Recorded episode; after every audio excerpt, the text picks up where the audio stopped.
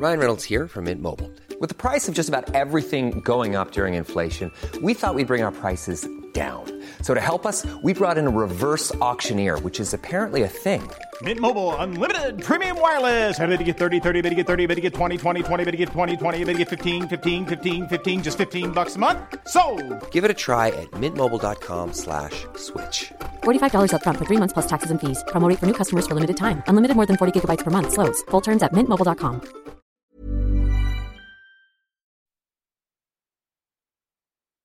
We just have too much stuff that's being produced. Bienvenue dans le podcast qui s'intéresse au sens de l'habit.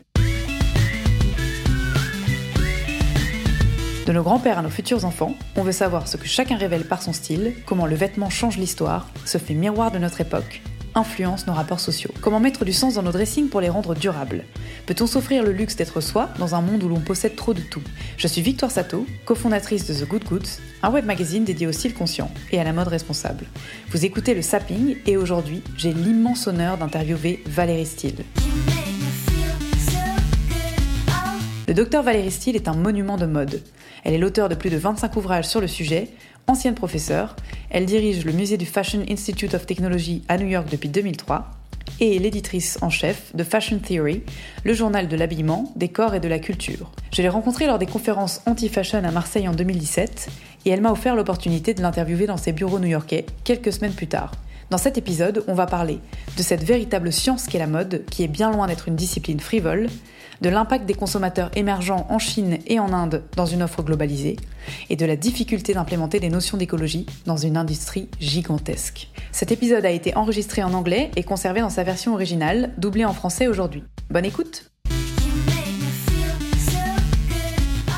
Bonjour Valérie. Pourriez-vous commencer par vous présenter aux auditeurs français qui ne vous connaîtraient pas I'm Valerie Steele. Je suis Valérie Steele, directrice du musée du Fashion Institute of Technology, historienne de mode, écrivain, curatrice et éditeur en chef de la revue Fashion Theory. Quand vous étiez enfant, vous aviez déjà ce désir de travailler pour l'industrie de la mode Quand j'étais enfant, je voulais être actrice, ce qui bien sûr implique de changer souvent de tenue, mais je n'envisageais pas d'appartenir un jour au monde de la mode. Alors, je crois que vous avez étudié à Yale. Est-ce que vous pouvez nous parler de votre parcours, du cheminement vers la recherche et l'histoire de la mode? J'ai étudié à Yale dans l'optique d'obtenir un PhD en histoire intellectuelle et culturelle de l'Europe moderne. Nous devions écrire un rapport sur deux essais à partir de magazines. Je ne me souviens pas quels essais j'ai lus, mais ma collègue Judy travaillait alors sur euh, deux articles de la revue féministe Science au sujet du corset victorien. Était-il oppressant ou libérateur pour la femme? Ça a été pour moi une véritable épiphanie. J'ai pris conscience de l'importance de la mode dans la culture de toute société. J'ai choisi l'histoire de la mode, ce qui convenait aussi parfaitement à un goût pour l'écriture que j'ai toujours cultivé. Vous avez toujours aimé écrire? Oh, j'ai toujours adoré ça, j'ai écrit environ 25 livres. Vous pourriez me décrire votre relation personnelle à la mode et aux vêtements? Ce qui me fascinait le plus dans la mode, c'était l'hostilité envers elle. Il y avait tant de qualificatifs négatifs à son sujet, bourgeoise, conformiste, antiféministe, frivole, stupide. Ce niveau d'hostilité m'intriguait et je souhaitais comprendre. L'histoire de la mode était aussi une filière nouvelle. Le journalisme de tendance existait, l'étude des costumes antiques également, mais personne n'avait encore étudié la mode en tant que phénomène sociétal. Et toute la culture contemporaine qui lui était associée, le champ était libre. Est-ce que vous pouvez m'expliquer la relation entre les New-Yorkais et leurs vêtements et entre les New-Yorkais et la mode en général? New York est très différente du reste des États-Unis. C'est sans conteste la capitale de la mode pour l'ensemble du pays. Et cette ville contient des gens bien plus concernés par le sujet que dans n'importe quel État.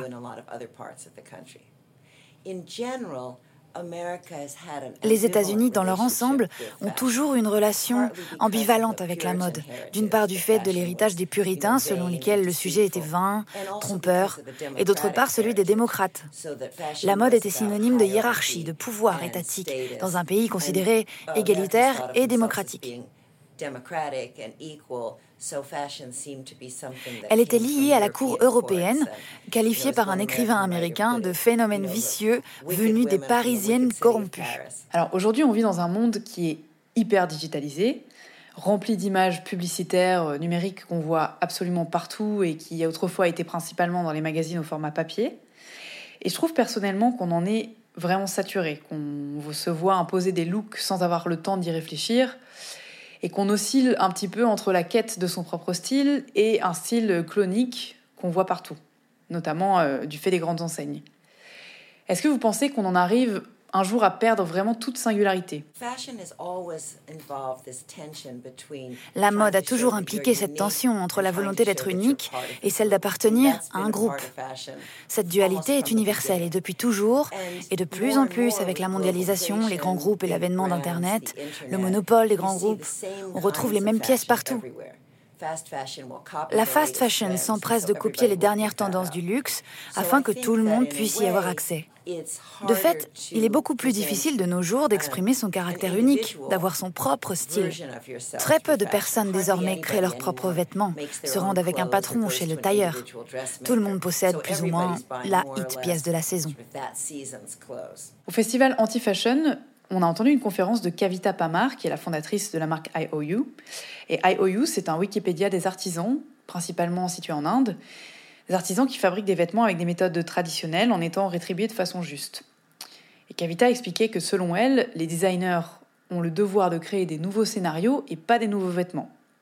Et c'est un petit peu ce qu'a récemment déclaré aussi Stella McCartney dans Wired UK, en disant que le point de départ, selon elle, c'était la durabilité et pas le design. Est-ce que ces remarques font sens pour vous? Et quels seraient les scénarios possibles? La mode est indissociable du concept de nouveauté et pourtant très ancrée dans son époque. Il est toujours question de changement parce qu'elle est toujours en accord avec son temps. Nous n'écoutons pas la même musique, nous mangeons différemment des époques précédentes.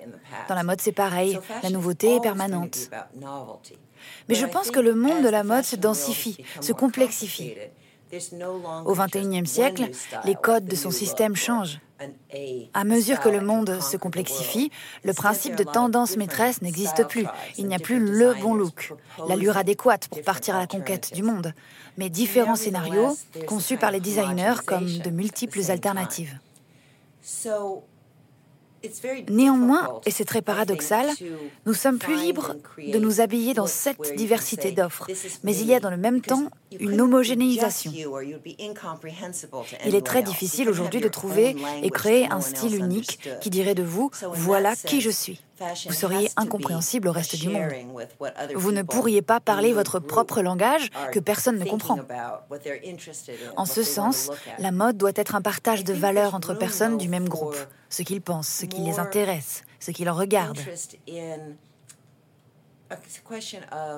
Je pense cependant qu'il y a chez le consommateur un vrai désir de qualité, d'authenticité, de sortir de cette uniformité massive. La plupart des gens porteront des vêtements issus de production de masse, mais il y a aussi un désir de vêtements plus authentiques, plus originaux, l'artisanat, le travail manuel, une histoire portée par le vêtement. Oui, d'ailleurs, ça peut selon moi être une piste vers une consommation plus éthique, en soi moins quantitative, plus qualitative, plus originale, plus artisanale aussi. Quel est votre avis sur la question? Est-ce que vous pensez qu'on puisse cesser de séparer les deux termes mode et mode éthique? Pour moi, la mode éthique a toujours sonné comme un oxymore. Il faut tout d'abord mesurer à quel point cette industrie est gigantesque. Son terrain d'exploitation est mondial. Ce n'est pas le seul domaine, bien sûr. Il y a l'électronique, le plastique. Nous produisons trop de tout.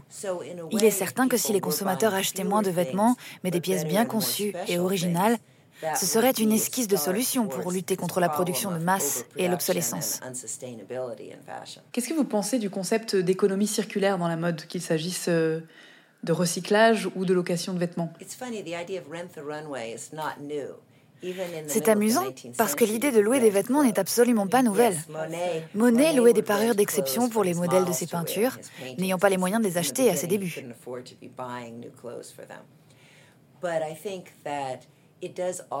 Je pense qu'il existe un potentiel comme dans l'upcycling, le recyclage,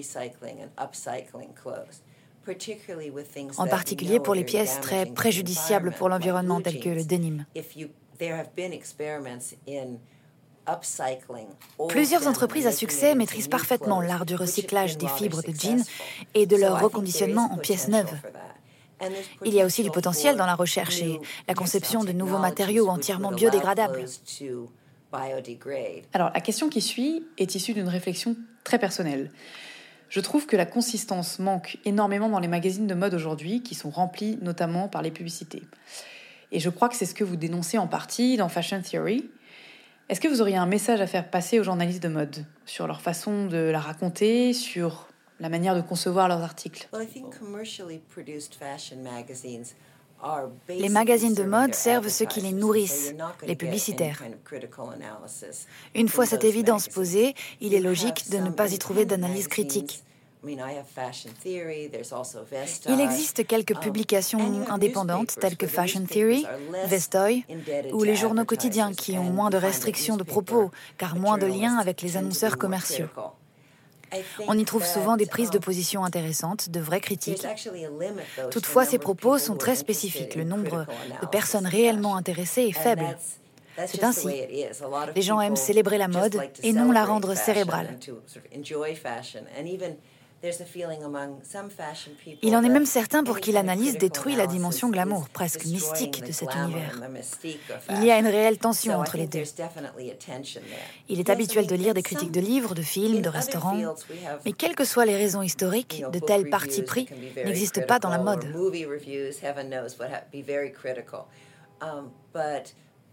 Si un journaliste critique un défilé, il subit la pire des pénalités, celle de ne pas être réinvité la saison suivante.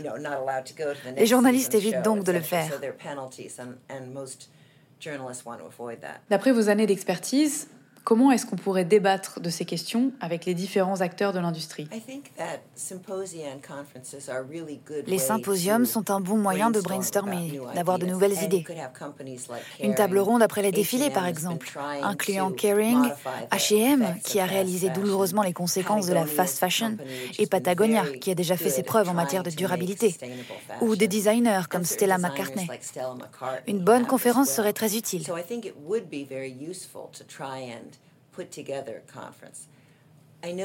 La problématique principale, c'est um, celle de la rentabilité. Les marques souhaitent vendre et maintenir leur business à flot. Les consommateurs souhaiteront toujours aller au moins cher.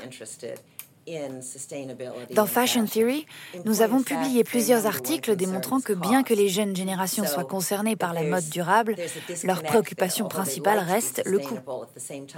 C'est un vrai dilemme car ils souhaitent également suivre la tendance et ils continuent pour cette raison d'acheter de la fast fashion, très bon marché. Il y a d'énormes problèmes systémiques à résoudre afin d'aligner les deux. Par ailleurs, il y a une communauté internationale grandissante de consommateurs de la classe moyenne en Inde et en Chine, présentant pour l'instant très peu de considération pour ces questions. Parce que pour eux, la mode elle-même et son acquisition est un phénomène relativement nouveau.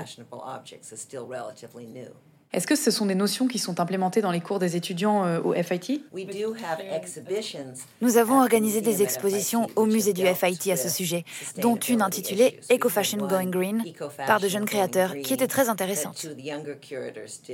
La mode est avant tout basée sur le désir. Je crois que la sensibilisation par l'esthétique est fondamentale. Pour cette raison, nous passons notamment par les expositions pour susciter l'éco-conscience. Eco Fashion Going Green par de jeunes créateurs et une autre sur les copies, les fakes. La prolifération des copies de grandes marques est aussi un fléau.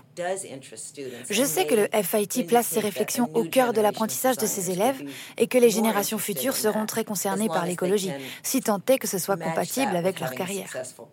Est-ce que vous pourriez me révéler votre citation fétiche? Oh, Oh, celle qui figurait sur ma carte de visite lorsque j'étais freelance.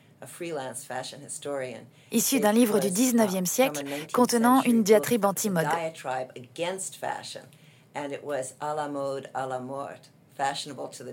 La dernière partie de ce podcast, c'est la même pour tout le monde. Ça s'appelle le One Shot Interview. On y va. So would you be more um, into Tokyo or São Paulo? Tokyo. Uh, David Lynch or Wes Anderson? David Lynch. Uh, cheesecake or macaron? Macaroons, I guess. Sorry for that one. Uh, Oscar Wilde or uh, Marcel Proust? That's a hard one. Probably Marcel Proust. Brocade or lace? lace. Rembrandt or Giacometti? Who's the first one? Rembrandt. Uh, Rembrandt. Oh, Rembrandt. Oh, uh, I'd rather have a Rembrandt. Uh, train or plane? Train. Ochre or burgundy? What was the first one? Ochre. uh, Ochre, the color you mean? Yes. Burgundy. Uh, pencil or keyboard? Keyboard. Mm, Paul Poiret or Elsa Schiaparelli? Hard call. uh, uh, maybe Elsa Schiaparelli. Um, Ella Fitzgerald or uh, Giuseppe Verdi? Oh, very hard, but I love Verdi. All right, then we're all set. Thank, Thank you. you. We're done.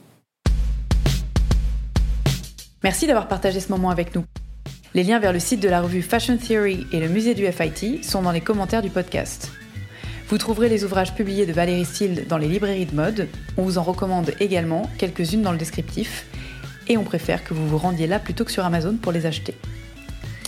Vous trouverez également les liens vers The Good Goods et nos réseaux. Je vous invite à nous suivre sur Instagram, Facebook, Twitter, la newsletter et à vous abonner sur l'application d'écoute de votre choix.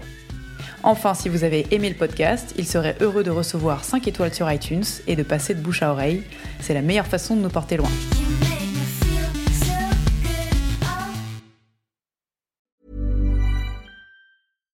When you make decisions for your company, you look for the no brainers. And if you have a lot of mailing to do, stamps.com is the ultimate no brainer. It streamlines your processes to make your business more efficient, which makes you less busy. Mail checks, invoices, legal documents, and everything you need to keep your business running with stamps.com. Seamlessly connect with every major marketplace and shopping cart. Schedule package pickups and see your cheapest and fastest shipping options from different carriers with rates up to 89% off USPS and UPS rates. And with the stamps.com mobile app, you can take care of mailing and shipping wherever you are. Make the same no-brainer decision as over 1 million other businesses with stamps.com. Sign up with code program for a 4-week trial plus free postage and a free digital scale. No long-term commitments or contracts. That's stamps.com. Code program.